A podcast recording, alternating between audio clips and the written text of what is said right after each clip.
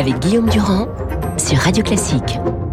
Eh oui, Guillaume Durand, on pense à vous, mon cher Guillaume. Revenez-nous vite. Il y a plein d'auditeurs qui demandent de vos nouvelles. Ça va, il va pas mal, Guillaume Durand. Il se repose. Je le dis pour tous ceux qui nous le demandent. Il est 8h43 sur Radio Classique. Nos deux esprits libres ce matin. Bruno Jeudi de Paris Match, Alexis Brézet du Figaro. Bonjour, messieurs. Bonjour. Alors, Dimitri. Alors, on est dans ce money time un peu particulier. Oh là, l'horrible anglicisme. Je, je, vais me corriger à chaque fois que j'en commets. Mais, mais ça dit bien ce que c'est. C'est cette période un petit peu cruciale euh, qui dure jusqu'à ce soir 18h, durant laquelle peuvent peuvent encore se nouer des alliances, des fusions. L'essentiel est fait. Hein, Alexis Brézet, je vois un petit peu euh, euh, faire la moue, mais c'est vrai, l'essentiel a été fait. Dans cinq régions, on a des fusions de listes de gauche, avec peu d'espoir de victoire malgré tout. Il y en a trois où ça ne se fait pas, le candidat en tête estimant qu'il n'a pas besoin d'un renfort. Hein. Je pense par exemple à Carole Delga dans la région mmh. euh, Occitanie. Euh, Là, 48 heures après le scrutin, Alexis Brézet, qu'est-ce que vous retenez de ce scrutin? À part l'abstention, parce qu'on va en parler, j'ai vraiment des questions à vous poser importantes sur ce qu'il y a derrière ce, phénomène d'abstention. Pour en rester au, point que vous évoquez, quand on se souvient de ce que disait avant le premier tour, de la bataille acharnée qui allait se lancer dans l'entre-deux tours, la bataille euh, des alliances, le Front National, pas le Front, le Rassemblement National et pas le Rassemblement National, euh, c'était, il y avoir une espèce de psychodrame national euh, dans, dans cet entre-deux tours. Bon, on se rend compte qu'en fait tout ça, effectivement, vous, vous venez de le décrire très bien, est assez, est assez simple. Et alors, il faut être prudent parce que le premier tour nous a montré qu'il y avait parfois des surprises par rapport à ce que disaient les sondages. La précédente élection régionale nous avait aussi appris que d'un tour à l'autre, des, choses peuvent changer. Rappelez-vous, la dernière fois en 2015, le Front National avait tout, le, oui, le Front National avait tout rassemblé, tout raflé au premier tour et puis tout mmh. perdu au second. Il faut être prudent. Mais malgré tout, avec toutes les précautions que je viens de dire, ce qui se dessine, c'est quand même une très très grande stabilité. Euh, S'il y a une par rapport à la carte euh, des régions existantes, avec euh, euh une grosse moitié pour la droite, une petite moitié pour euh, pour les socialistes, peut-être une région qui va basculer, peut-être, peut-être deux, et encore moins pas qu'un, franchement, ça me paraît très improbable. Donc on on n'attend plus aujourd'hui de bouleversement dans la carte ce mhm. qui ne veut pas dire que du point de vue de l'analyse politique et des conséquences politiques, il n'y a pas des grands changements. Mhm. C'est une autre affaire. Bruno, justement, euh, quel changement politique euh, ce premier tour euh, nous dévoile-t-il? D'abord, premièrement, que euh, faut pas, faut pas croire qu'on a gagné une élection avant qu'elle avant qu'elle soit terminée. C'est sans doute un petit peu ce qui s'est passé pour euh, Marine Le Pen, au-delà du phénomène de l'abstention dont vous voulez parler plus tard. Marine Le Pen sentait le terrain, sentait que ça arrivait, sentait qu'elle allait... Euh, euh il s'imaginait déjà accompagner euh, Thierry Mariani inaugurant le Festival de Cannes le mois prochain. non, c'est pas... Donc une élection, ça reste, ça reste quelque chose où il peut y avoir de l'imprévisibilité et, et, et les sortants à mon avis, avaient plutôt de bons bilans, ont plutôt bien fait de bonnes campagnes, connaissent bien leur terrain. Et un peu comme les municipales l'année dernière, euh, on va avoir, euh, Alexis le disait à l'instant, une grande stabilité. Euh, mmh avec quand même cette fois-ci, je trouve l'idée que les sortants sont, on va dire, pour les trois quarts des personnalités politiques aussi euh, euh, connues, euh, qui ont bénéficié aussi d'un effet notoriété. Donc tout ça a joué en, leur faveur et ils ont mobilisé, ce qui est assez hmm. incroyable. Vous prenez un seul exemple, je vous donne un seul exemple. Xavier Bertrand, à 8000 voix près, retrouve son score, c'est le nombre de voix de 2015. Donc ça veut dire vraiment que lui, malgré une abstention 15 points plus forte, il a hein. mobilisé son, il a mobilisé son électorat. Et, et, globalement, les sortants ont plutôt mobilisé leur euh, leur électorat. Il y a aussi une part sur ce type d'élection c'est un peu pour les professionnels aussi. Hein, ça, il y a, y a, aussi euh, là, lorsque vous lancez des gens totalement inconnus sur des grands territoires, sans relais politique, je parle cette fois-ci pour les listes de, de, la République en marche, il y a assez peu de chances que ça se traduise par des scores euh, élevés. Alexis Brézet, euh, sur l'abstention, moi, de tout ce que j'ai lu depuis hier, je vois en fait euh, trois types de causes qui sont mises en avant. Alors vous avez les causes, on va dire, d'ordre conjoncturel, il faisait beau, euh, le Covid, etc. Vous avez ceux qui, comme le journal Le Monde, Philippe Gau nous le racontait, voient des, causes techniques. Hein. Il n'y a pas eu de campagne civique. Euh, le couple élection régionale euh, départementale, c'est trop compliqué. Euh, il faut encourager le vote en ligne. Et puis vous avez dans votre journal ce matin ce qu'écrit Dominique Régnier qui nous dit bah non l'abstention c'est pas tout ça. L'abstention c'est la désinstitutionnalisation de la vie politique. En fait aujourd'hui l'opposition elle est plus dans les urnes. C'est la ce sont les ZAD, ce sont les actions coup de poing. Euh, de minorités, euh, nourries par tout un tas de phénomènes. Hein. Enfin, Mais en fait, voilà, la vie politique, elle se fait aujourd'hui hors euh, du sérail politique, Alexis Brézet. Quelle théorie vous achetez? Il y a peut-être un peu des trois, hein, d'ailleurs. Hein. J'achète. Alors, il y a un peu des trois, forcément. Il y a forcément et toujours un petit peu des raisons conjoncturelles. Encore que quand on demande aux gens, est-ce que c'est à cause du Covid que vous n'avez pas voté Non, pas du tout. Non, non, c'est pas ça. C'est pas le sujet.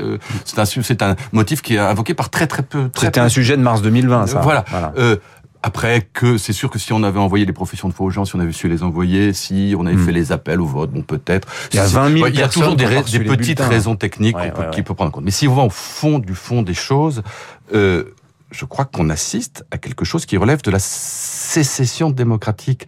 Euh, le plus simple, c'est de demander leur avis aux gens, demander pourquoi vous n'avez pas voté l'IFO Blafet. Et la raison qui écrase toute, c'est parce que ces élections ne changeront rien à ma situation personnelle. Et au fond, pourquoi les gens votent dans la vie?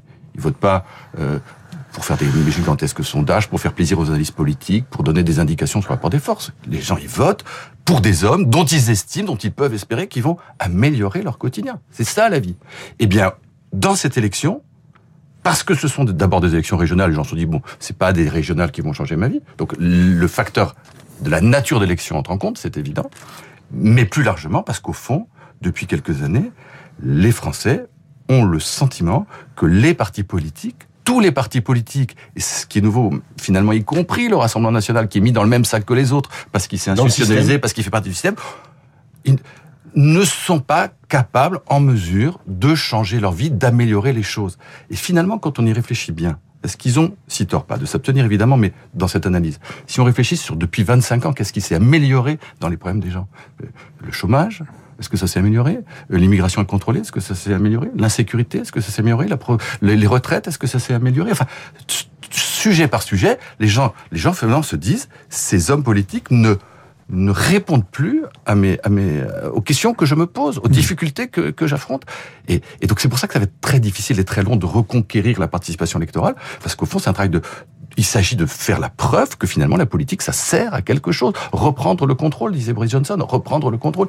Les gens ont le sentiment que les politiques tous ont perdu mmh. le contrôle. Bruno, Bruno Julie. Bah, C'est-à-dire que si vous prenez euh, l'histoire euh, récente des, de la participation aux élections, mmh. elle est en baisse à peu près depuis trois décennies. Donc c'est vrai que ça recoupe ce que vient de dire euh, ce que vient de dire Alexis. Systématiquement, hormis les européennes de 2019, on a moins voté qu'au scrutin précédent y compris les élections majeures, parce que j'entends dire, il y a les élections qui seraient pas importantes et les élections importantes. Dans les élections pas importantes, c'est devenu euh, pratiquement, euh, si ça continue comme ça, le, vote va devenir anecdotique, puisque bah, là, on est sur un tiers de, de, de participation. Législative 2017, hein, 57,3% d'abstention au second tour. Hein. Au second tour. Euh, et 51% au premier tour. Et 51 hein. au premier tour. Et la présidentielle, on l'a pas assez relevé, mais la présidentielle, on est presque sur 1 sur 4 qui se déplace pas. À la présidentielle 2017, la présidentielle 2012, c'était déjà. Il y a que la présidentielle de 2007 qui avait suscité un enthousiasme parce que l'offre politique à l'époque, à droite Nicolas Sarkozy, à gauche Ségolène Royal, avait provoqué euh, un intérêt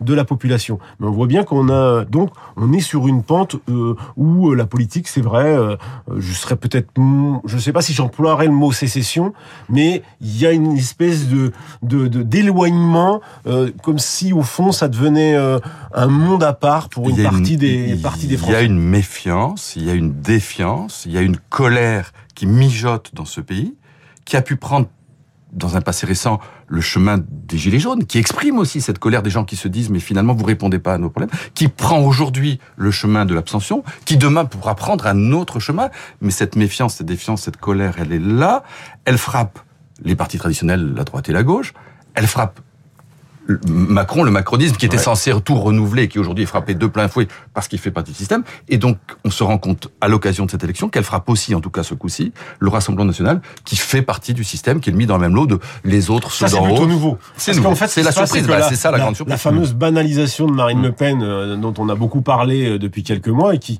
sans doute, en termes d'image, lui a permis de, de, de, de, retrouver des couleurs par rapport à, son échec de 2017. Ah bah, et Entre, se, se, retourne contre elle sur, euh, sur sur ce scrutin, puisque là, pour le coup, elle, c'est elle qui est d'abord frappée de plein fouet par cette, bah oui, elle dit, cette abstention. Elle dit, elle a alors elle engueulé ses, électeurs. On a retrouvé la Marine Le Pen au acrimonieux.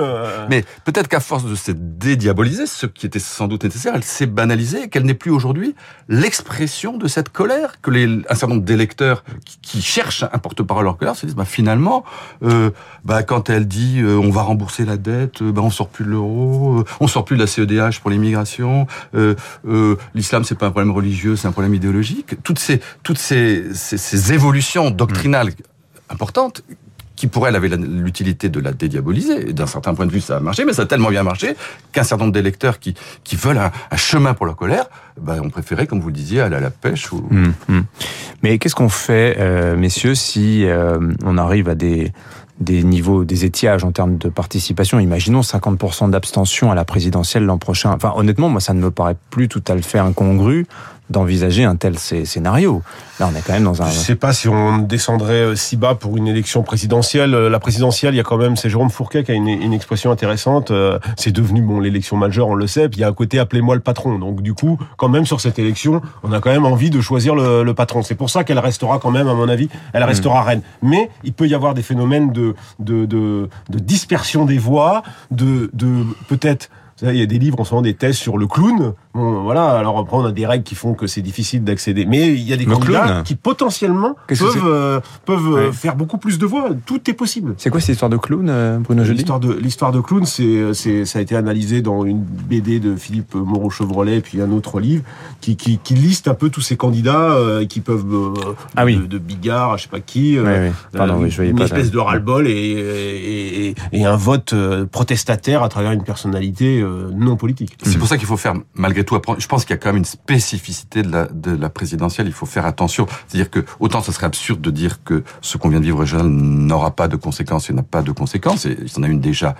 évidente, c'est que finalement ce duel Macron-Le Pen, Le Pen-Macron, Macron-Le Pen, Le Pen-Macron, qu'on nous chantait, qu'on nous rechantait, qu'on nous serinait, on se rend compte qu'il n'est pas obligé. Mais pour autant, ça serait aussi absurde que de dire on va avoir une répétition et euh, les socialistes et les LR vont, vont se partager l'élection présidentielle et les autres vont disparaître. Ce serait absurde. Il y a une spécificité de l'élection présidentielle et c'est vrai ce que disait Bruno, passez-moi le patron. Si on prend l'hypothèse de cette colère qui moi me paraît juste, l'élection présidentielle devrait être le lieu d'un renouveau de la participation. Alors peut-être moins que par le passé, mais malgré tout, quand on, c'est pas au régional qu'on peut changer les choses, c'est pas au mmh. régional qu'on peut renverser la table, c'est pas au régional euh, qu'on peut euh, exprimer ce qu'on a au fond de soi à la présidentielle, c'est une autre affaire. Donc là, on peut avoir une participation plus mmh. forte. Et donc là, et les Français se sont euh, surtout rendus compte, de, enfin, on le, le, savent, mais là, il y a eu presque un phénomène euh, c'est un homme qui détenait la possibilité de nous, de nous enfermer chez nous ou de nous libérer. Et, on a poussé vraiment le paroxysme de cette cinquième jusqu'à... Euh, mm. Alors en plus, avec le côté communication qu'il y a eu, c'est vrai qu'Emmanuel Macron a concentré cette hyper présidentialisation, mm. sans doute comme jamais. Merci messieurs. Alexis Brézé, le directeur des rédactions du Figaro, Bruno Jeudi, rédacteur en chef de Paris Match. Bonne journée à tous les deux. 8h56.